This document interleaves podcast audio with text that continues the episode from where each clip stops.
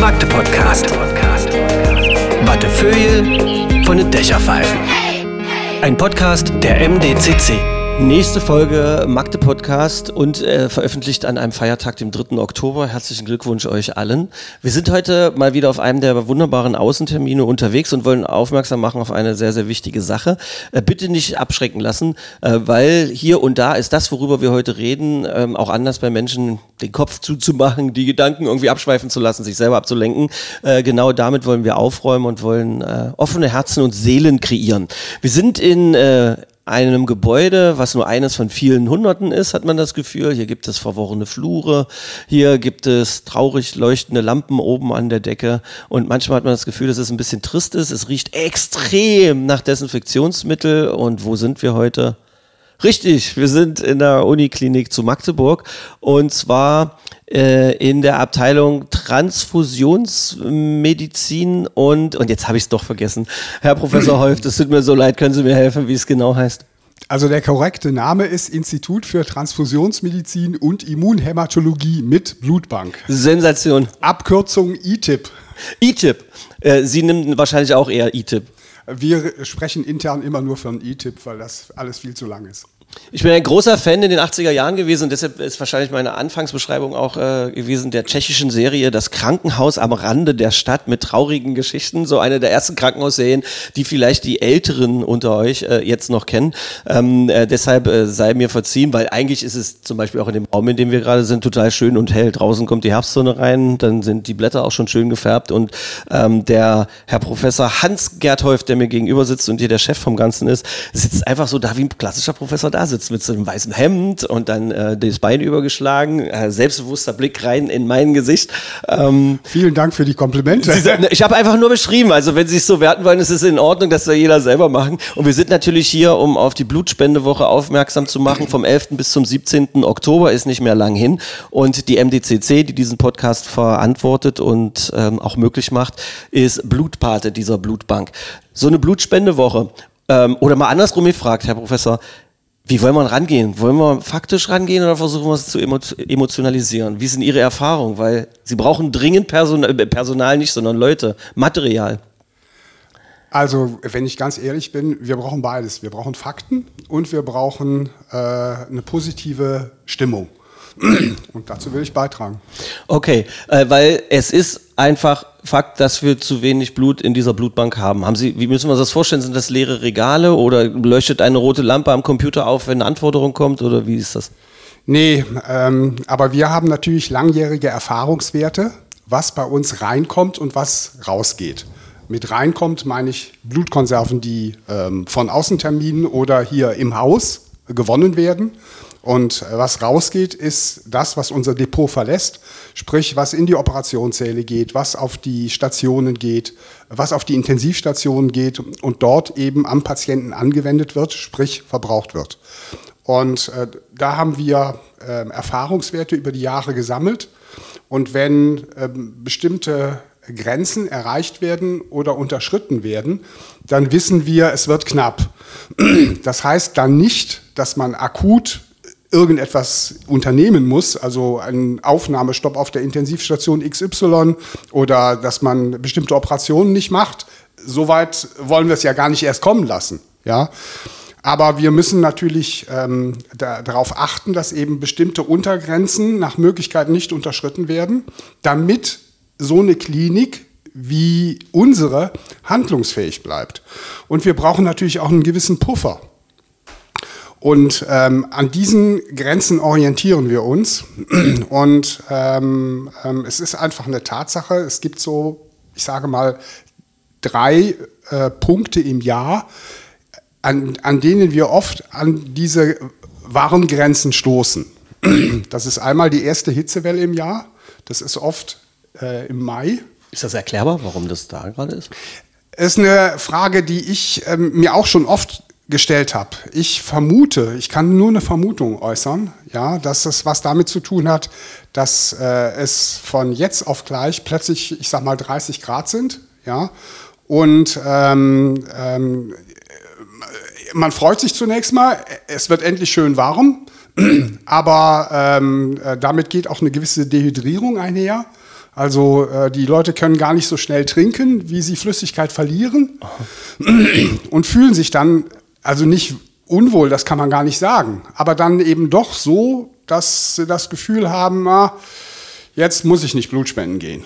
Und ähm, das dauert dann ein paar Tage, bis sie, ich sag mal, das Flüssigkeitsdefizit wieder aufgeholt haben und dann äh, normalisiert sich das wieder. Ach so, ich habe, sehen Sie, das ist lustig. Ich habe von der anderen Seite, ich habe gedacht, dass da besonders viele Anforderungen kommen. Nee. Aber, aber es geht, ah, man, es kommt wie überall im Leben darauf an, von welcher Seite man drauf guckt. Äh, Richtig. Ah, okay. Und ähm, also das ist meine Erklärung dafür, warum es äh, äh, Anfang Mai, ähm, also ähm, ich sage, oder auch zu einem späteren oder vielleicht manchmal sogar auch früheren Zeitpunkt.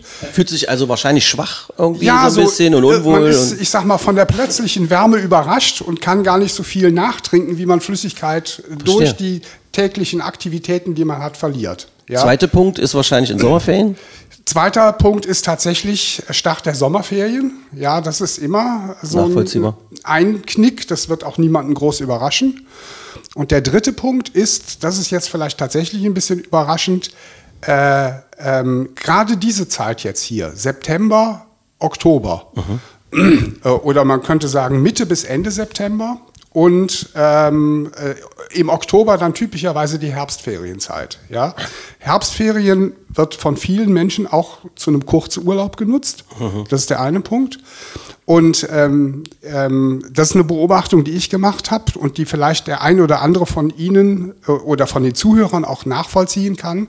Viele Menschen fahren nach der Ferienzeit äh, in Urlaub, weil sie dann wissen, dass die, ich sag mal, die Eltern und die Kinder, die in den Ferien in Urlaub waren, ja, jetzt, ich sag mal, das Urlaubserlebnis nicht mehr stören, um es mal so zu sagen, ja, und nutzen dann die Tatsache, dass äh, sie äh, dann in Urlaub fahren können. Und, und haben manchmal auch das, äh, äh, haben manchmal dann auch den Vorteil, dass es dann etwas billiger ist, weil eben die Hauptsaison schon Genau, vorbei das ist, ich, ich, ich wollte gerade sagen, ich helfe Ihnen. Es hat natürlich bestimmt noch was mit den Preisen zu tun und nicht nur mit Kinderfeindlichkeit. Und ich wollte sagen, ein sehr amüsantes Lächeln war auch gerade, also oder amüsiertes Lächeln war gerade äh, um Ihren Mundwinkel herum äh, irgendwie zu sehen. Also nicht, dass jemand denkt, hier sitzt ein kinderfeindlicher Nein, nein, Herr nein, nein, um Professor. Gottes Willen. Sie haben wahrscheinlich selber Kinder. Ja, ich ich habe drei Töchter. Ja, ja, okay. Die hört, wenn die das jetzt gerade hören, dann sagt, Papa, was haust du denn da im Podcast wieder raus? Aber das ist, das ist sehr, sehr spannend. Das bedeutet, es geht halt darum, dass äh, die Blutspendewoche genau in eine dieser Zeiten reinfällt. Deshalb wird die sein. Ähm, man kann Also die vorbeigehen. Blutspendewoche passt sozusagen gut ähm, in dieses Raster rein, ja. Und ähm, ich bin äh, MDCC wahnsinnig dankbar, dass die diese Initiative haben. Äh, also es geht natürlich darum, dass man äh, zwei Außentermine hat. Diese werden in der Festung Mark sein. Das ist der 11. und auch der 12. Oktober. Äh, einfach vorbeigehen in einem schönen Ambiente. Ähm, da kann man dann an einer mobilen äh, Blutspendeeinrichtung seinen Arm hinlegen. Und natürlich geht es auch hier äh, einfach in der Uniklinik, findet man relativ leicht einfach. Hier sind ja auch lauter nette Leute. Die verworrenen Gänge waren für uns auch nicht leicht zu bewältigen, aber überall an jeder Ecke war jemand, der uns weitergeholfen hat. Also kommt man hierher. Äh, wie ist das? Ich entscheide mich zum Blutspenden. Muss ich einen Termin vorneweg machen oder nicht? Oder kann ich einfach vorbeikommen? Nein, also unsere Öffnungszeiten stehen im Internet beispielsweise. Ähm, ähm, man kann ganz leicht nachschauen und äh, zu diesen Öffnungszeiten kann jeder, der gesund ist, äh, 18, älter als 18 ist und gesund ist, kann vorbeikommen und Blut spenden. Muss man auf was anderes achten? Nüchtern? Also Alkohol und Drogen sollten wahrscheinlich nicht im Blut rumschwirren. Wie ist Also äh, es geht ja klar, es geht um die, äh, es ist ja klar, es geht um die Versorgung von Patienten. Ja, also und äh, denen will man natürlich etwas Gutes tun. Deswegen äh, so- sollte man vorher keinen Alkohol getrunken haben ne? und man und dass äh, Drogen sozusagen hier im Blut nicht zu suchen haben, ist auch klar. Okay, da wird ja, das wird ja dann auch getestet, bevor es dann weiter in die Bank geht. Oder. Wie ist denn der Prozess eigentlich? Es kommt jemand her und wie geht es dann weiter? Machen Sie mal den Prozess einfach vielleicht ein bisschen plastisch für uns, für die Leute, die immer noch Ressentiments haben oder Ängste oder was auch immer. Ja, also es ist im Grunde ganz harmlos. Man kommt hier hin, ähm, man muss sich anmelden, man muss äh, irgendwelche äh, ähm, Ausweispapiere dabei haben. Ähm, ein Lichtbildausweis, ein Fü- ein Führerschein beispielsweise reicht auch aus. Personalausweis wäre eine andere Möglichkeit, weil wir natürlich ähm, äh, die die Blutkonserven, die wir haben, auch dem entsprechenden Spender zuordnen müssen. Deswegen ist das eine Grundvoraussetzung. Ja. Nach der Anmeldung wird ähm, ein, wirklich nur ein Blutstropfen entnommen, hier aus dem Ohrläppchen. Und dieser Blutstropfen reicht aus, um nachschauen zu können, ähm, hat die entsprechende Person überhaupt genug rote Blutkörperchen, um eine Blutspende durchführen zu können. Und wenn äh, wir den entsprechenden Wert haben, dann ähm, geht es kurz ins Wartezimmer. Äh, die Wartezeit kann man nutzen, um äh, einen Fragebogen auszufüllen. In diesem Fragebogen fragen wir zum Beispiel nach Vorerkrankungen, wir fragen nach Medikamenten, wir fragen ähm, ähm, ähm, auch, auch na, nach früherem Drogenkonsum, ja, so- solche Dinge natürlich auch. Also wir, wir stellen Fragen, mit deren Antworten wir dann sicherstellen können, dass das Blut für den Patienten auch geeignet ist. Ja. Anschließend gibt es einen kurzen Kontakt mit dem Spenderarzt, der äh, einfach feststellen muss, ob äh, jemand spendetauglich ist. Das ist auch gesetzlich vorgeschrieben so und ist natürlich auch äh, eine Sicherheitseinrichtung sozusagen, mit deren Hilfe wir sicherstellen, dass ähm, nur Personen zur Spende zugelassen sind, von denen wir das Gefühl haben, dass die das auch vertragen. Ja. Und dann kommt die Blutspende. Die Blutspende selbst ist völlig unspektakulär. Man wird in einer Ellenbeugenvene gestochen. Es werden 470, 480 Milliliter Blut entnommen, also etwas weniger als einen halben Liter. Und diese Blutentnahme selbst dauert meistens nicht mehr als sechs, sieben Minuten. Also das ist äh, wirklich unspektakulär und entspricht bei den meisten Menschen nicht einmal 10% des Gesamtblutvolumens. Ja, also ein Mensch, der so, so wie ich ähm, äh, 85 Kilo wiegt und ähm, etwa 1,80 groß ist, der hat etwa 5,5 Liter Blut. Und ähm, ähm, also ich bin so, sozusagen hier gut, ein gutes Standardmaß. Ja? Und, ähm, und wenn man dem 480 Milliliter Blut entnimmt, dann ist das weniger als 10 Prozent. Ja? Hat dann auch keine Auswirkungen dann auf das weitere Tagesbefinden oder so? In der Regel nicht. Ja, ähm, es kann schon mal vorkommen, dass sich Menschen danach ein bisschen schlapp und müde fühlen. Es kann auch vorkommen, dass es eine Kreislaufreaktion gibt bei der Blutspende. Das, das passiert, ist selten, hat fast nie etwas mit dem Blutverlust zu tun, sondern mehr so mit psychischen Faktoren. Ja, also Angst ähm, vor der Nadel und, so, und eigenes Blut sehen und so. genau. Ah, okay. Ja, also wir haben gar nicht so selten die Situation, ich habe da etliche Beispiele vor Augen, dass Menschen zu uns äh, auch zur Blutspende kommen, die sich, es sich selber beweisen wollen, ja, dass sie es schaffen, gestochen zu werden.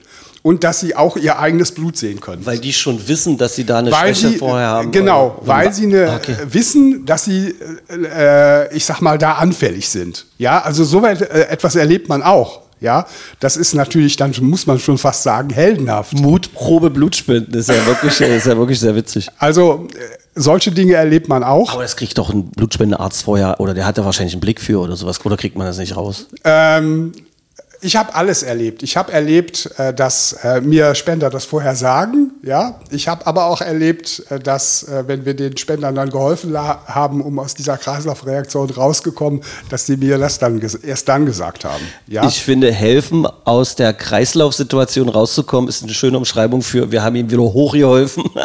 Obwohl umfallen kann man ja nicht, man sitzt ja in so einem Stuhl, der sehr bequem ist. Ja. Also äh, das ist ja eine Liege. Das ist Oder- eigentlich Liege, kein, kein, kein Stuhl, sondern das ist eine Spenderliege.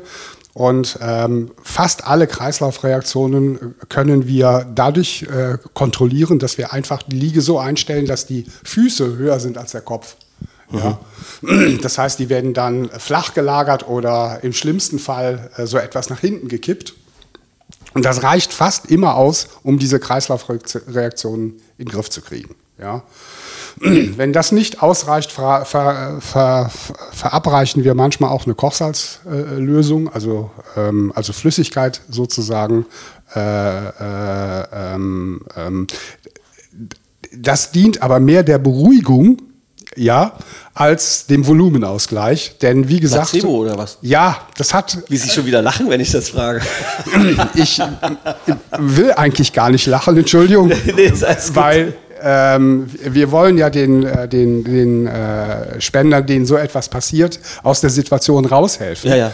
Und wir wissen tatsächlich, dass die Verabreichung von äh, physiologischer Kochsalzlösung im Rahmen eines solchen Ereignisses, dass das ein Placebo-Effekt ist. Da gibt es äh, seit gute Studien. Aber zu. was hilft, das hilft. Also insofern Auch Placebos helfen, gar keine Frage. Wirklich, es ist so lustig. Ähm, wir müssen aufpassen, dass ich nicht jetzt ja äh, in, in so lustige, was ich schon immer von einem Mediziner mal wissen wollte, Podcasts abgleiten. Aber ähm, es ist spannend. Das heißt, und dann ist das Blut aber auch erstmal in irgendeinem Behältnis. Was passiert denn dann damit? Dann wird es auf jeden Fall wahrscheinlich nochmal untersucht und aufbereitet. Ja, also ich wollte noch ganz kurz äh, Ja. zu dieser Kreislaufreaktion zurückkommen. Ja, ich äh, will niemandem Angst machen. Ja, ähm, und ich will, will das auch nicht lächerlich machen. Ja, ähm, das ist eine Komplikation bei der Blutspende, aber bitte, sie ist selten. Und in fast allen Fällen reicht es aus, dass man einen Spender in Kopftieflage bringt, um das zu beherrschen. Ich glaube, dass jeder gerade gemerkt das hat, dass zeigt das- dass ganz das gut ist. deutlich, wie harmlos das Ja, ja. ist. Wie ja? ihr, dass halt jeder hier gut aufgehoben ist und das ist auch keine große das Sache. zeigt ganz deutlich, wie harmlos das ist. Ja. Ähm, und ähm, ich sage mal, äh, sagen wir mal, 98 Prozent aller Spenden verlaufen völlig unproblematisch. Ja. Und auch so, dass die Spender dann im Verlauf des Tages eigentlich überhaupt nicht merken, dass sie etwas verloren haben. Ja. Gut, aber um auf Ihre Frage zurückzukommen, was machen wir dann damit? Wir haben ja dann Vollblut gewonnen, ne? in dem alle Bestandteile des Blutes drin sind. Da sind die roten Blutkörperchen drin, da sind die weißen Blutkörperchen drin, da sind die Blutplättchen, die Thrombozyten drin, da ist das Plasma drin mit all den Bestandteilen des Plasmas, also mit, mit Antikörpern, mit Immunglobulinen, mit denen wir uns gegen Bakterien und Viren in unserer Umwelt wehren. Ja? Äh, da sind Gerinnungsfaktoren drin. Ja? Das heißt, da ist all das drin, was in der komplexen Flüssigkeit Blut enthalten ist. Und weil diese Flüssigkeit Blut so komplex ist, ja, so viele Bestandteile hat, spricht man ja auch von Blut als einem eigenen Organ. Ja, das ist tatsächlich so etwas wie ein flüssiges Organ. Wir brauchen aber von diesem flüssigen Organ vor allem die Sauerstoffträger, die roten Blutkörperchen. Und deswegen ähm, machen wir, nehmen wir das Vollblut und machen anschließend in einer entsprechenden äh, äh, Beutelzentrifuge, so heißt dieses Ding, ja, äh, einen Zentrifugationsschritt. Da wird das Blut tatsächlich mit 4000 Umdrehungen pro Minute, also auch daran kann man erkennen, was frisches Blut alles aushalten kann, ja, ähm, äh, zentrifugiert. Und äh, die roten Blutkörperchen setzen sich nach unten ab und alle anderen Bestandteile des Blutes setzen sich durch diesen Zentrifugationsschritt nach oben ab. Und dann kann man das Plasma äh, ähm, ähm, von dem roten Blutkörperchen trennen und hat dann ein Konzentrat roter Blutkörperchen. Dieses Konzentrat wird dann noch mit einer Nährlösung versetzt, die im Wesentlichen Zucker enthält. Äh, rote Blutkörperchen sind ja Zellen, die brauchen ähm, e- etwas, mit, mit dem sie leben können. Ja, Energie. genauso wie wir ähm, ähm, ähm, Nahrungsmittel brauchen, ähm, ähm, um, um leben zu können, brauchen das auch rote Blutkörperchen außerhalb unseres Körpers. Ja? Und deswegen äh, wird, werden die roten Blutkörperchen mit einer äh, ähm, Lösung versetzt, in der im Wesentlichen Zucker und einige ähm, andere Bausteine, Bausteine des, ähm, äh, des Zuckerabbauprozesses, äh, ähm, ähm, um es mal so zu sagen, ähm, versetzt. Und mit dieser Nährlösung sind dann die roten Blutkörperchen ähm, außerhalb unseres Körpers in einer kontrollierten Kühlanlage, also bei 4 Grad Celsius werden die gelagert. Ja. Außer der, also mit dieser Nährlösung sind die dann sechs Wochen lang lagerfähig. Ah, okay. Länger ge- hält das gar nicht, das Blut. Das muss dann schon verbraucht werden. Ähm, es würde sogar noch länger halten, ja, aber die Qualität nimmt nach sechs Wochen so stark ab, dass man das als Verfallsgrenze bezeichnet. Ja. Ähm, ähm, in diesen sechs Wochen ähm, bleibt sozusagen die Qualität gut. Danach gibt es quasi so einen so einen- so einen Abbruch. Und deswegen ähm, hat man sich weltweit darauf geeinigt, dass man äh, Blutprodukte, also Erythrozytenkonzentrate, ähm, ähm, mit bestimmten Nährlösungen fünf bis sieben Wochen lagern kann. Wir haben eine Nährlösung, mit der das sechs Wochen geht und deswegen machen wir das sechs Wochen. Was natürlich dann auch gleich erklärt, warum regelmäßiges Blutspenden so wichtig ist, weil äh, mitunter bei wenig Anforderungen äh, heißt das nicht automatisch, dass das Blut dann aufgehoben werden kann, in Jackpot wandert, sondern irgendwann kann es halt nicht mehr benutzt werden. Was passiert mit dem Plasma? Das könnt ihr doch auch benutzen, oder nicht? Das Plasma können wir tatsächlich auch benutzen. Das wird nur ganz anders gelagert. Das Plasma kann man einfrieren. Das kann man mit roten Blutkörperchen äh, nicht oder nicht so ohne weiteres. Ähm, Das ist für alle, die, die sich in die Zukunft beamen wollen, indem sie sich einfrieren lassen, gerade interessant. Es- Es scheint nicht zu funktionieren. Also rote Blutkörperchen, wenn man die einfriert, dann äh, werden die zerstört. Okay. Dann werden die zerstört. Ja, aber Plasma, das sind, äh, ist ja Flüssigkeit, im Wesentlichen äh, Wasser, ähm, mit Proteinen. Ja, und, und diese Proteine färben das Plasma gelb. Also wer mal eine Plasmakonserve gesehen hat, der weiß, dass das so eine gelbliche Flüssigkeit ist. Ja? Und ähm, ähm, ähm, Wasser und Proteine kann man tatsächlich gut einfrieren. Die Proteine werden durch das, den Einfrierprozess nicht zerstört, sondern konserviert. Kein Problem. Also ich finde, das macht sie nur authentisch, Herr Professor, dass auch Sie mit einer kleinen Erkältung zu kämpfen haben und trotzdem für den Podcast zur Verfügung stehen. Das ich super. Ja, ich bin tatsächlich ein bisschen erkältet. Also die, die Proteine bestehen, das Einfrieren und wieder Auftauen völlig problemlos. Und tatsächlich kann man Plasma, was bei minus 30 bis minus 40 Grad Celsius gelagert wird, kann man locker ein bis zwei Jahre lang konservieren. Und das machen wir auch. Und die Folge davon ist, dass Plasma praktisch überhaupt nicht verfällt. Okay. Rote Blutkörperchen können äh, theoretisch nach sechs Wochen verfallen. In der Praxis sieht es aber so aus, dass äh, der Durchschnitt, also äh, äh, der, der Durchschnittszeitpunkt äh, von der Spende bis zur Transfusion, das sind etwa 14 bis 16 Tage. 50 Prozent aller Konserven sind nach 16 Tagen transfundiert und die restlichen 50 Prozent äh, werden äh, in der Folgezeit transfundiert. Ähm, man kann sagen, 90 Prozent sind nach 28 Tagen transfundiert und dann die restlichen 10 Prozent dann in den zwei Wochen, die noch übrig bleiben. Um gleich auf Ihre Frage zu kommen, wie kann das sein, ja, wenn das, das so ist, dass 50 Prozent nach zwei Wochen und 50 Prozent äh, oder 40 Prozent nach vier Wochen und so weiter, das kann man ganz leicht erklären.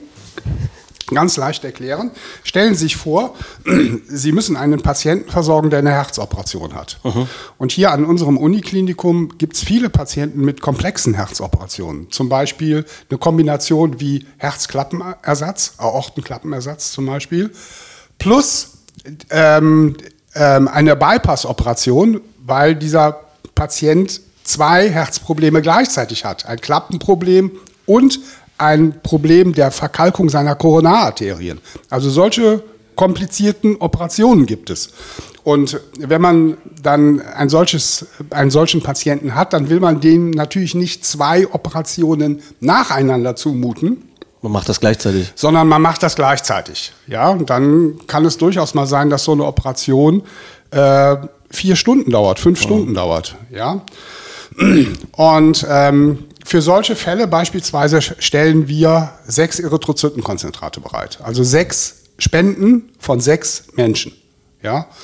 Und, ähm, äh, und dann kann es sein, dass so eine Operation komplizierter verläuft.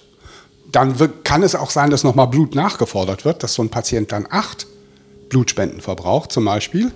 Aber es kann natürlich auch das genaue Gegenteil passieren, dass so ein Patient mit zwei Bl Blutspenden auskommt. Ja? Operation ist viel besser gelaufen als erwartet. Was machen wir dann denn mit den vier Konserven, die quasi übrig geblieben sind? Die nehmen wir zurück. Okay. Nehmen wir zurück. Wir unterziehen sie einem Qualitätscheck. Wir gucken nach, ob, ähm, ähm, ob die zeitweilige Ausgabe und, äh, und die Transportwege, die damit zur Verfügung, äh, damit verbunden sind, ähm, ob die irgendetwas ähm, an der Qualität des Blutes gemacht haben. Das haben wir heute so gut im Griff, dass das in der Regel nichts macht. Das heißt, wir können die Konserven wieder zurücknehmen und sie einem anderen Patienten bereitstellen. Und was gar nicht so selten vorkommt, ist, dass ein, eine Blutspende, eine Operation, ich sag mal am achten Tag ihres Le Lebens außerhalb des entsprechenden Körpers, menschlichen Körpers, ähm, eine Operation möglich gemacht hat, aber nicht verbraucht worden ist.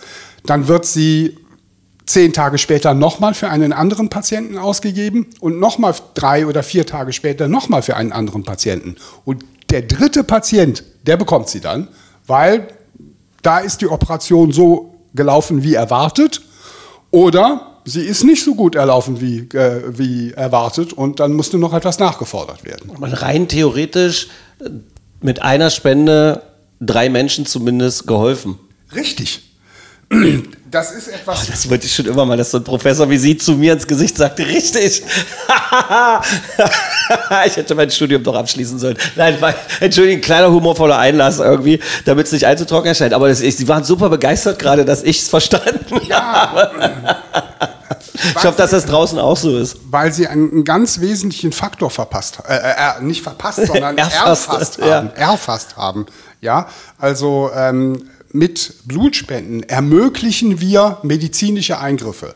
Eine Vielfalt von medizinischen Eingriffen, nicht nur Operationen, sondern auch ähm, ähm, diagnostische Eingriffe, komplexe diagnostische Eingriffe, wie zum Beispiel ähm, ähm, ähm, eine äh, Entfernung eines kleinen Tumors durch ein endoskopisches Verfahren. Ja, sowas kann ja auch mal mit einer ähm, Blutverlust und einer Bluttransfusion verbunden sein. Endoskopische, äh, endoskopisches Verfahren, nur für die Leute, die sich nicht so medizinisch auskennen, das ist mit so einer kleinen Sonde irgendwie durch kleine Körperöffnungen irgendwo hinzugelangen, wo man früher was aufschneiden musste, jetzt muss man es nicht mehr. Richtig. Okay, gut. Und, Genug ähm, Arztserien geguckt. Und ähm, also mit Blutspenden ermöglichen wir eine Vielzahl von medizinischen Eingriffen. Und es kann sein, dass ähm, eine Blutspende bei, sagen wir mal, dem fünften dieser medizinischen Eingriffe erst verbraucht wird. Aber das ist doch gar nicht schlimm. Das ist im Gegensatz, das ist toll. Ja?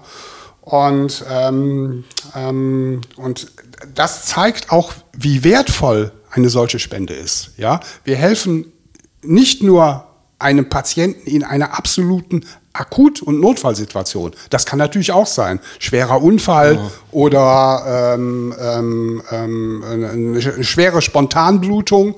Ähm, ähm, Patient liegt in der Notaufnahme, braucht dringend Blut und bekommt dann die, die Konserve auch. Ja? Ähm, aber oft ist es so, dass wir mit unserem Vorrat an Blut und der Bereitstellung von Blutkonserven für einen bestimmten Patienten, ja, ähm, ähm, eben bestimmte medizinische Eingriffe erst möglich machen, die sonst gar nicht gemacht würden, weil sonst das Risiko, dass dieser Patient einen Schaden erleiden würde, viel zu hoch wäre. Also das zeigt, was für eine wertvolle Ressource eine Blutspende ist. Man kann es überhaupt nicht anders sagen. Das ist extrem wertvoll. Und wir sind unseren Spendern deswegen unendlich dankbar, dass sie zu uns kommen.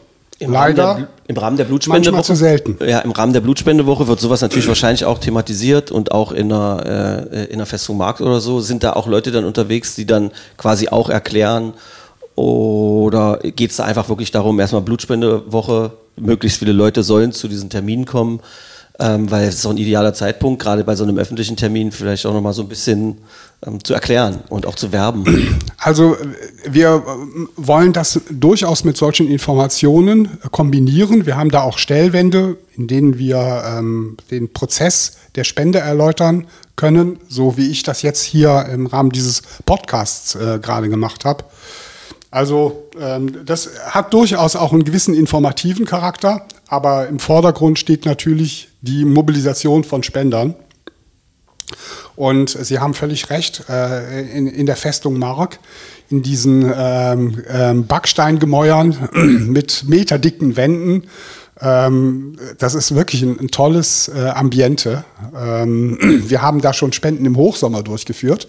Da waren es draußen 35 Grad und in äh, diesem Festungsgemäuer waren es äh, angenehme, sagen wir mal 24 Grad. Ja, also das ist äh, wirklich eine tolle Umgebung. Es gibt ja äh, einen Unterstützerkreis den wir vielleicht definitiv erwähnen sollten äh, für die Blutbank Magdeburg? Das ist der Blutspendeförderverein. Der unterstützt uns äh, bei Werbeaktionen beispielsweise ähm, oder bei der Ausrichtung von Spenderfesten. Wir hatten ja gestern äh, beispielsweise eins. Gestern ist der Tag der Aufzeichnung, jetzt ist ein bisschen schon her. Äh, Tag der Ausstrahlung ist quasi der 3. Oktober. Das heißt, das gestern, was Sie meinen, ist schon eine Woche her. Ja, das ist, äh, also gestern heißt das, es war am 27.09. Ja. Jetzt ist es raus. Und wenn wir äh, dann ein Fest machen, wo wir zum Beispiel äh, eine Bratwurst rausgeben ähm, und Getränke, alkoholfreie natürlich, rausgeben und ähm, kleine äh, Geschenke im Rahmen eines Quiz rausgeben, dann kümmert sich äh, der Blutspendeförderverein darum, eben die Bratwürste zu bezahlen, die Geschenke fürs Quiz zu bezahlen und äh, solche Dinge. Die Blutbank innerhalb der Uniklinik äh, Magdeburg ist doch wahrscheinlich dann so ein Ort, wo aus allen Abteilungen die Leute ständig äh, bei Ihnen Anforderungen stellen. Ist das so? Kommt da Stress auf? Muss man da manchmal abwiegeln, abwägen oder wie funktioniert das? Sie haben vollkommen recht. Ähm, bei uns rufen quasi alle an. Ja? Also alle Kliniken, die Blut benötigen. Und selbst so eine Klinik wie die Augenklinik, ja, wo, wo man sich vorstellen kann, dass die wenig Blut benötigt. Aber auch da kommt es vor, dass die mal äh, eine komplexe Augenoperation haben im Rahmen eines Tumors, der in irgendeiner Weise das Augen beeinträchtigt oder so etwas. Und dann brauchen die auch mal ähm, eine oder zwei Blutkonserven im Jahr. Ja? Wie handeln, wie handeln Sie das? Ist das dann aufgrund eines äh, Kataloges, wo so Faktoren äh, dafür sprechen, die kriegen jetzt zuerst was, äh, da hat es ein bisschen Zeit oder so? Weil ich stelle mir vor, dass man da, man muss ja da auch Entscheidungen, Abwägungen treffen, oder? Ja, natürlich. Also, äh, wobei wir äh, äh, die Patienten ja nicht kennen. Ja, Ja. Die Patienten werden ja in den Kliniken behandelt. Das heißt, wir richten uns nach den Anforderungen der Klinik. Wenn die Notfall äh, äh, ankreuzen, ja, dann stellen wir Blut quasi sofort bereit, was äh, im Extremfall in drei, vier Minuten auf der entsprechenden Station ist. Wie wird das transportiert und von wem? Ähm, wir haben einen Transportdienst, ähm, ähm, der ähm, hier auf diesem großen äh, Gelände aktiv ist und der dann dafür sorgt, dass es auch wirklich schnell transportiert wird. Braucht man eine spezielle Ausbildung? Ähm, ja, äh, die sind tatsächlich speziell ausgebildet. Ähm, da gibt es äh, so einen Anforderungs- und Ausbildungskatalog, der da, ähm, ich sage mal, abgearbeitet wird, sodass die, ich sage mal, ähm, Transportmitarbeiter auch wissen, was sie tun. Ja, und wo sie das überhaupt hinbringen müssen wem sie das übergeben müssen. Das sind ja alles Dinge, die, äh, wenn man, ich sag mal, hier als Transportarbeiter anfängt, gar nicht sofort weiß. Das muss einem ja alles beigebracht werden. Ja? Und ähm, gerade für Notfälle haben wir ähm, in, unserem, in unserem Depot an einer ganz bestimmten Stelle Notfallpackages stehen. Ah, okay. Ja, und wenn äh, äh, irgendein schrecklich blutender Patient in unsere Klinik kommt, dann greifen wir auf dieses Notfallpackage zu, ja, machen nur noch den Deckel zu, ordnen in unserer EDV die Blutprodukte, die in diesem Notfallpackage drin sind. Das sind dann typischerweise Erythrozytenkonzentrate der Blutgruppe 0, dem Patienten zu, ja, Weil und das schicken raus. multifunktional anwendbar ist, das Blut. Weil das oder weil es meistens passt oder eine große Wahrscheinlichkeit hat? Ja, die Blutgruppe 0 passt äh, zu den anderen AB0-Blutgruppen. Ja, okay. ja, deswegen äh, stellen wir in solchen Notfallsituationen ähm, Nullpräparate bereit. Wir können das aber für in, nicht in der Routineversorgung machen. Hm. Ganz einfach deswegen, weil dann der Pool der Nullblutkonserven in kürzester Zeit verbraucht wäre und alle anderen würden im Depot liegen bleiben. Ja? Und wir hätten dann für die Nullleute am Ende nichts mehr. Ja? Deswegen ähm, ähm, ähm, ähm, haben wir diese Notfall-Packages mit Nullkonserven bestückt. Davon haben wir auch mehrere, weil es kann ja mal sein, dass zwei Notfälle gleichzeitig kommen. Oder, ja? oder noch mehr, ja. Und ähm, ähm, also für solche Dinge haben wir aufgrund unserer jahrzehntelangen äh, Klinikerfahrung dann ähm, etablierte Verfahrensweisen, wie wir damit umgehen können oder müssen. Ja? Das heißt konkret, Notfälle werden natürlich zuerst versorgt. Wir haben viele äh, Anforderungen, die, mehr, die große Mehrzahl der Anforderungen, wo wir ein Zeitfenster von zwei bis vier Stunden haben, was die Versorgung angeht. Ja, dann arbeiten wir das routinemäßig ab. Wir haben aber auch viele Anforderungen. Da wird ein Patient beispielsweise am Mittwoch aufgenommen. Operation ist am Donnerstag. Und ähm, wenn der am Mittwochmorgen aufgenommen wird, ja, bekommen wir das Blut, ähm, um die äh, Erythrozytenkonzentrate für diesen Patienten zu reservieren. Ja, ähm, äh, das nennt man Kreuzprobe. Bei der Kreuzprobe wird nachgeschaut, sind Spender und Empfänger miteinander verträglich. Und dann werden die Konserven diesem Patienten zugeordnet und stehen dann so lange in unserem äh, Depot, bis der am nächsten Tag mit der Operation dran ist und dann werden sie zur Operation ausgegeben. Also wir haben ähm, Zeitfenster für die Ausgabe von roten Blutkörperchen von Minuten, Zeitfenster von zwei, drei Stunden und ein Zeitfenster von beispielsweise 16, 18, 20 Stunden, äh, wenn ähm, es eben klar ist, der Patient ist für eine bestimmte Operation Donnerstag 10 Uhr eingeplant. Und dann stehen die Konserven Donnerstag 10 Uhr bereit. Sie werden es wahrscheinlich schon amüsiert festgestellt haben, dass ich immer den Bogen spannen möchte oder vermitteln möchte zwischen dem Bild der meisten Menschen, die im normalen Leben Krankenhausserien, welche Art auch immer gucken, und oder Arztserien oder sowas, und der Realität. Weil bei diesem fiktionalen Kram wird ja sehr oft auf die Emotionalität Wert gelegt und da werden dann so komische Geschichten und, und es äh, nehme ich mal an, würden Sie jetzt bestätigen, äh, hat meistens mit der wirklichen Realität wenig zu tun. Ähm, deshalb folgende Frage auch. Gibt es dann äh, zum Beispiel auch Leute von den einzelnen Instituten oder Kliniken, die dann halt äh, sagen, Mensch, Herr Häuft, lassen Sie uns doch mal Golf spielen oder essen, damit wir schneller versorgt werden oder sowas? Äh, oder passiert sowas nicht? Nein. Habe ich mich überrascht, diese Antwort jetzt nicht, Herr Häuft. Also das ist wirklich äh, Fernsehen oder Kino oder was auch immer. Also ich muss ganz ehrlich sagen, ich sehe manchmal auch eine Arztserie. Echt, ja? Ja, und zwar mache ich folgendes. Ich lege mich, leg mich dann hin, schließe die Augen und höre nur den Text. Ah, okay, gut. Und dann merke ich die vielen Fehler. Wenn ich die Augen geöffnet habe und gucke, was wirklich passiert, dann fallen mir, fallen mir die Fehler gar nicht auf. Also, übrigens, ganz entschuldigen Sie, dass ich noch sage, wenn im Hintergrund hier und da Bohrgeräusche zu hören sind oder anderes Brummen oder laute Stimmen, nein, wir sind nicht live in einem OP und da wird gerade kein Schienbein durchbohrt, sondern hier sind nebenan äh, direkt Bauarbeiten. Verzeiht uns diese, diese Sounds, wenn die hin und wieder mal kommen, aber das ist auch das wahre Leben und so. Und das Bild von Ihnen, zurückgelehnt mit, mit Augen zu, die Fehler hörend in so einer Arztserie, das ist eine Sensation, dafür hat sich schon allein der Podcast gelohnt. Wollen wir ein bisschen über Sie sprechen? Also Ja. Sie, Sie sind ja aus, sind ja aus Bonn, glaube ich, oder zumindest aus der Gegend da. Das hört man hier und da noch leicht raus. Tatsächlich. Dann gab es äh, dann gab's, äh, irgendwie einen Umweg über Berlin und dann sind Sie hier in Magdeburg gelandet. Wie lange sind Sie jetzt hier? Ich bin seit 2018 hier. 2018. Ja. Äh, und äh, das heißt, das ist ja für uns Ur-Magdeburger Kinder mit Elbewasser getauft und so äh, eigentlich ein Klacks in der Magdeburger Geschichte. Aber was ist Ihnen seitdem hier aufgefallen? Also ich fühle mich hier sehr wohl, ja. Und Sie sagten ja, ich komme aus Bonn. Ne? Bonn liegt ja bekanntlich am Rhein, ja. Also ich äh, bezeichne mich auch als Rheinländer, ja. Ich bin als Kind wahnsinnig oft ähm, am Rhein gewesen. Meine ganze Verwandtschaft kommt aus dieser Gegend. Ähm, äh, beispielsweise im Raum Koblenz-Andernach, das sind alles Städte, die am Rhein liegen. Ja. Und als ich dann die Chance hatte, ähm, ähm, hier in Magdeburg äh, anzufangen, habe ich mich schon allein deswegen riesig gefreut, weil Magdeburg an der Elbe liegt. Und für mich als Rheinländer ist die Elbe ein Fluss, der mit dem Rhein konkurrieren kann. Ja, das ist was anderes als, ich sag mal, die Weser oder die Isar oder so etwas. No ja? blaming.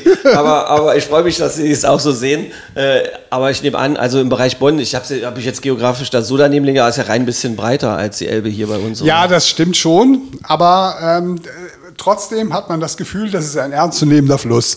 Aber da haben Sie mal sowas von recht, dass unsere Elbe ein ernstzunehmender Fluss, das merkt, merkt man ja auch den Leuten, die rechts und links der Elbe wohnen, äh, die sind auch alle sehr, sehr ernst zu nehmen. Manche nehmen sich zu ernst, aber das ist ein ganz anderer Podcast. Das heißt, äh, Sie sind ja erstmal, fühlen sich zu Hause auch schon aufgrund der Örtlichkeit. Ja, schon allein deswegen, ja. Und allein der Begriff ähm, linkselbig und rechtselbig, das gibt es nämlich im Rheinland auch.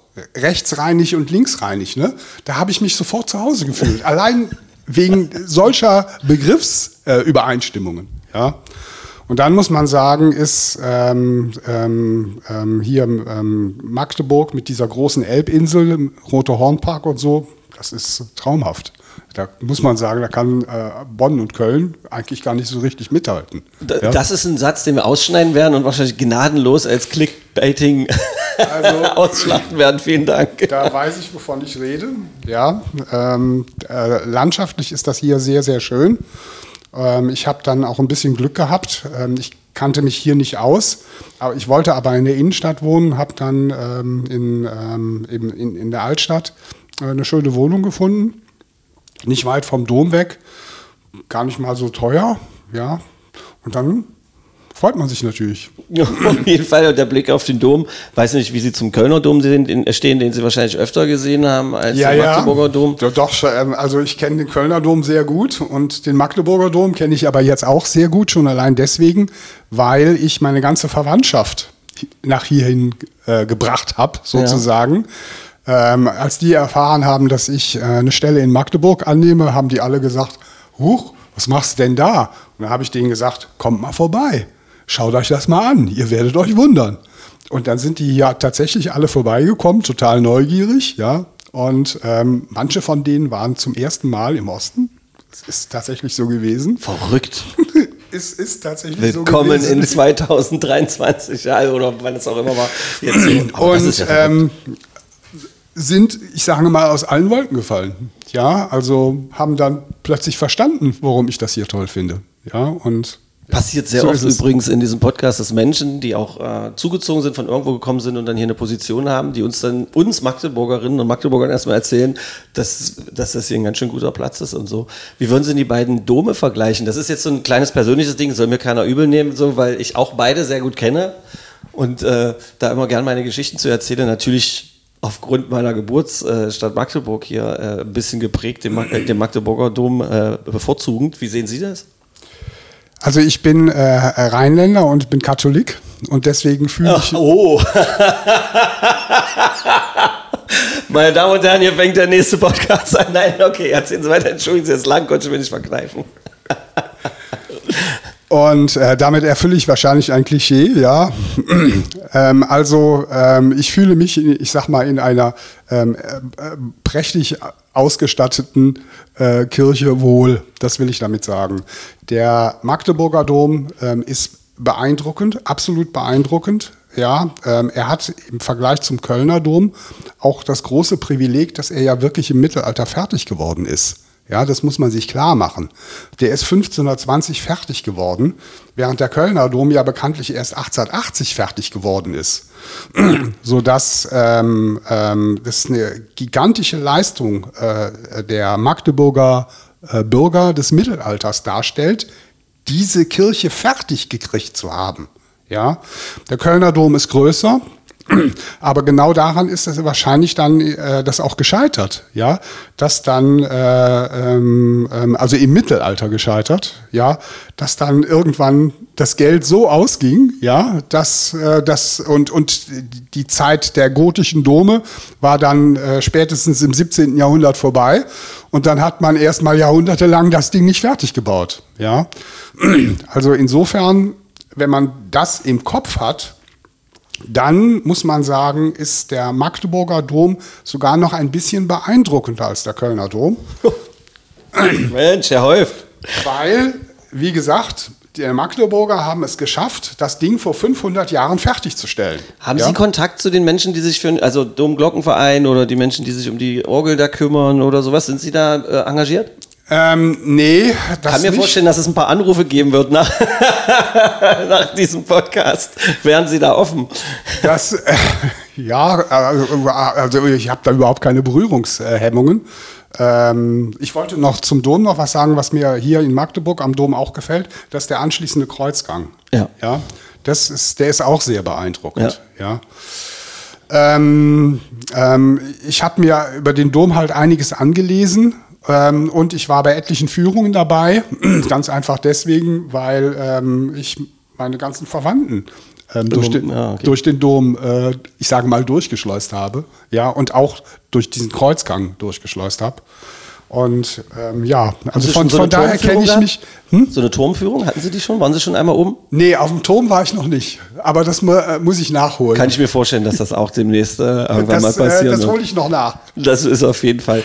Äh, gehen wir mal zu Ihrer Arbeit hier, ähm, weil natürlich liest man dann, wenn man, äh, wenn man sich über sie informiert, äh, internationale Veröffentlichungen und so weiter. Ähm, und dann kommen die ganzen Fachbegriffe, die man dann halt nicht weiter versteht. Äh, sind Sie hier mehr als Forscher, Forschender unterwegs oder halten Sie die Blutbank am Laufen oder wie ist denn da die Aufteilung für Ihre Arbeit? Also ähm, meine Hauptaufgabe ist, den Laden am Laufen zu halten. Das ist gar keine Frage. Es gibt aber zwei Aspekte, die ähm, in Richtung Forschung gehen. Das eine ist, ähm, ähm, unsere Klinik hat jetzt ähm, auch die KT-Zelltherapie ähm, etabliert. Was ist das? Das, ist, äh, das sind äh, gentechnisch veränderte Zellen von Patienten, die quasi scharf gemacht werden, den Tumor des Patienten zu bekämpfen. Das ist eine relativ neue Therapie, die im vergangenen Jahrzehnt, Ende des vergangenen Jahrzehnts in die Medizin, äh, in der Medizin etabliert worden ist. Und in Magdeburg ist das jetzt auch mit, mit etabliert worden. Und ähm, wir ähm, leisten eine wichtige Zuarbeit da, zu diesem ähm, Arzneimittel. Nämlich wir entnehmen den Patienten die äh, weißen Blutkörperchen mit einem bestimmten technischen Verfahren, sodass äh, die Industrie, also bestimmte Firmen, die Möglichkeit haben, die Zellen dieser Patienten gentechnisch zu verändern und gegen den Tumor scharf zu machen. Und nachdem die Firma das gemacht hat, diesen Scharfmachungsprozess, um es mal so zu sagen, vollendet hat, werden die Zellen zurückgeliefert, werden bei uns kurzfristig gelagert, dann an den Patienten ausgegeben und der Patient wird damit behandelt. Das ist ähm, ein Aspekt, der viele Zeit bindet. Und viel ist, da meiner die, Zeit ist da die bindet. Heilungsquote so Die- die vielversprechend? Dass- Die Heilungsquote ist deutlich höher als das, was es bislang an Okay. Therapien auf diesem Sektor äh, gibt. Ja. Und äh, deswegen wird das auch äh, bei uns jetzt gemacht. Und der zweite äh, Forschungsaspekt ist, ähm, ähm, ich weiß nicht, vielleicht haben Sie von der Semarco-Studie schon mal gehört.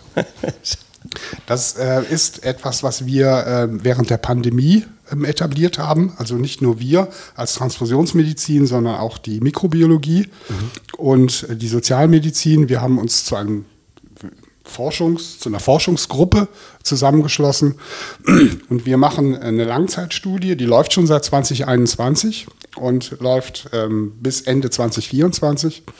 Und da gucken wir uns die Antikörperverläufe an ähm, von ähm, unseren Blutspendern letztlich, die jetzt ja praktisch alle Covid-Antikörper haben, entweder weil sie geimpft sind oder weil sie geimpft sind und die Infektion hatten oder weil sie nur die Infektion hatten. Ja? Und ähm, also wir gucken uns dann über Jahre, ne, über ähm, in, insgesamt sind es dann vier Jahre, die Antikörperverläufe an. Und wir gucken uns an, ähm, wie sich die T-Zellen dieser ähm, ähm, Spender äh, verhalten. Die T-Zellen machen was oder sind wofür wichtig oder zeigen was? Ähm, also wir wissen heute, dass wir uns äh, gegen unsere Umwelt auf zwei Arten wehren. Wir machen Antikörper, mit denen wir Viren abwehren, aber wir, ähm, ähm, ähm, ich sage mal, etablieren Zellen. Unser, unser Immunsystem, ja, ähm, ähm, etabliert Zellen und ein, ein Teil dieser Zellen bezeichnet man als T-Zellen. Und mit deren Hilfe ähm, wehren wir auch Viren ab. Wir haben also zwei verschiedene Wege, ähm, Viren abzuwehren. Und, ähm, ähm, und wir gucken ähm, auch nach dieser T-Zellantwort. Und das ist ähm, ähm, relativ wenig untersucht, muss man sagen. Es gibt äh, fast keine Langzeitdaten dazu. Die wollen wir liefern. Jetzt da irgendwelche Zwischenergebnisse abzuforschen, wäre wahrscheinlich zutiefst unwissenschaftlich und ein bisschen albern von mir, weil ich wahrscheinlich auch nichts verstehen würde. Oder gibt es da schon einen Trend oder irgendwas, äh, wo Sie eine Ahnung haben, wo das irgendwann landen wird? Ähm, wir wir sind jetzt äh, ziemlich genau in der Mitte der Studie. Ja. Ja. Deswegen kann ich jetzt äh, dazu nicht wirklich was Seriöses sagen.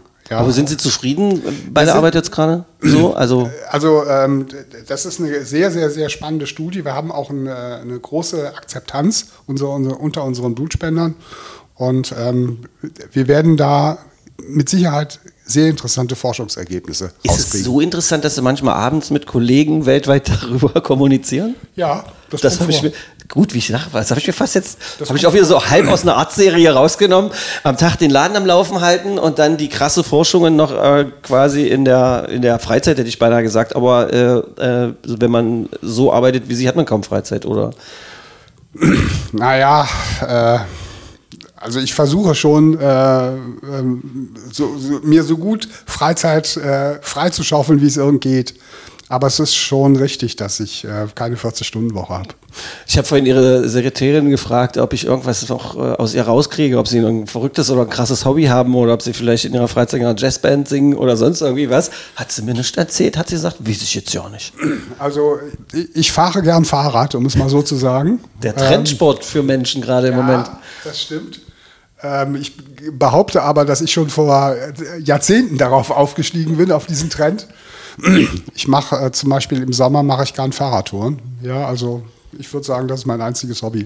Aber dann äh, mit so einem Trekkingbike und so weiter oder richtig in der Wurstpelle und mit einem Helm und Vollgas auf einem äh, 2 Kilo leichten Renner. Nee, ähm, ich habe so ein, äh, so, ein, so, ein, so ein, ich weiß nicht, Cityrad oder wie man das Ah, okay, nennt. gut, noch, ja, also äh, ein ganz normales Rad. Ähm, ähm, ähm, ohne äh, e, e, irgendwelche E-Funktionen oder so etwas. Also Ah, ich okay. will, will schon mit meiner eigenen Muskelkraft vorankommen, ja. Und damit fahre ich dann äh, typischerweise an irgendwelchen Flüssen entlang. Aber das ist dann auch mehrere hundert Kilometer. Ich habe auch schon mal eine Elbradtour gemacht. Damals war das von Hitzacker bis nach, bis nach Halle. Also war eine Elbe-Saale-Radtour. Okay. Ähm, und dann mit Übernachten im Zelt oder im Hotel? Im Radhotel, oder? Beides. Ach so, beides, ja? Beides. Okay. Zelt habe ich auch immer dabei. Bin gespannt, welche Mitarbeiterin, welcher Mitarbeiter jetzt schmunzelnd vielleicht auch zuhört und sagt, guck an, der Chef, im Zelt kann er auch schlafen. Nicht, dass sie dann demnächst jetzt noch irgendwie... Ja, so ich hatte ja, äh, also ich habe ja drei Töchter Ja. ne, und dann lernt man sowas. Ja, das kann ich auf jeden Fall verstehen. Also halten wir noch mal fest, Blutspendewoche, total wichtig. Ab 11. Oktober ist nicht mehr lange hin. Äh, nehmt das wahr. Im Internet kann man auch gucken. Die beiden Außentermine mobil am 11. und 12. in der Festung Mark. Ähm, und ansonsten jederzeit ähm, hier in der Blutbank in Magdeburg vorbeikommen. Auch das findet man äh, online äh, total entspannt. Der Chef ist wie oft anzutreffen? Bei den mobilen Terminen sind Sie dabei? Nein, äh, nicht bei jedem. Aber bei dem in der Festung Mark, äh, da bin ich tatsächlich dabei. Da könnt ihr dann den von mir beschreibenden äh, Professor Heuft mal angucken, äh, von mir beschriebenen Professor Heuft angucken und kontrollieren, ob das jetzt genauso aussieht, wie ich das hier im Podcast gesagt habe. Ähm, ihr könnt uns echt helfen, weil ähm, wir, ich habe das schon versucht, so ein bisschen äh, üblicherweise humorvoll ähm, äh, zu und unterhaltsam zu gestalten, aber bestimmte Sachen, und das hat der Professor Häuft ja auch gesagt, äh, wir brauchen zwei Dinge, wir brauchen die Emotionalität, aber wir brauchen auch ein paar wichtige Fakten. Ich habe Ihnen äh, an den Lippen geklebt, ich fand es total großartig und spannend und kann nur hoffen, dass dieser Podcast möglichst viel verbreitet wird, ähm, äh, genauso oft wie alle anderen Folgen auch. Ähm, Dankeschön für Ihre, für Ihre Mitarbeit. Ich habe übrigens noch hier äh, von unserer ersten Folge, wird immer gern weiter verschenkt. Es ist die erste Folge auf Vinyl gepresst. Das ist eine Platte. Super. Da weiß ich, äh, haben Sie einen Plattenspieler zu Hause? Also ich nicht, aber meine äh, mittlere Tochter hat einen. Da freue ich mich aber, wenn Sie ins Zimmer Ihrer Tochter gehen und sagen, ich muss mir mal einen Plattenspieler leihen und dann sagt sie, Papa, was hast du denn für einen geilen Stoff? Und dann legen Sie den Magde-Podcast auf. Mal sehen, wie da die Reaktion Also das höre ich mir ganz bestimmt an. ist. Das ist die erste Folge mit Guido Nienhaus, dem man auch nochmal ein Dankeschön sagen muss für äh, die Möglichmachung dieses Podcasts. Der ist ja genauso engagiert jetzt hier auch äh, als Blutpate für die Blutbank in Magdeburg. Und der äh, Beckus ist dabei, der ähm, ehemalige, ehemalige Stürmerstar des FC Magdeburg. Von Magdeburg, ja, So den das. äh, habe ich auch mal kennengelernt. Der hat auch mal bei uns Blut gespendet. Ja, sehen Sie, und das ist halt auch immer wichtig, dass solche Leute dann auch dabei sind. Obwohl So ich immer es. nicht weiß, ist die Akzeptanz, wenn so jemand dann hierher kommt, merkt man so einen Effekt oder so? Eigentlich nicht. Das ist nämlich, das ist nämlich meine Befürchtung auch gewesen, weil Menschen ja mittlerweile auch kritisch auf solche Aktionen auch gucken. Ich hoffe, dass wir so ein gelassenes Gespräch mit einem wirklich intensiven Blick hinter die Kulissen, wie wir es jetzt mit dem Mackel-Podcast hier probiert haben, dass es vielleicht sogar ein bisschen tiefer gehen könnte, weil man ja immer wieder auch zurückklicken kann und nochmal anhören kann. Und so ein Foto von Beckos ist dann auch irgendwann bald wieder weg, ja. Aber am Ende wissen wir es beide nicht. ich danke Ihnen, Herr Häuft. Ich danke Ihnen auch sehr herzlich, Herr Mische. Michme. Also das ist äh, ja war für mich auch total interessant.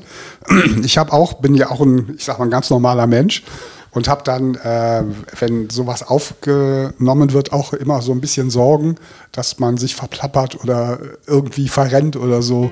Und ähm, ja, Sie haben mich ganz toll durch diesen Podcast geführt. Ganz herzlichen Dank. Dankeschön. Ich weiß, dass ich ein Physikum trotzdem nicht kriege, noch nachreicht. Tschüss, macht's gut, Leute. Magde Podcast. Wattefeuille von den Dächerpfeifen. Ein Podcast der MDCC.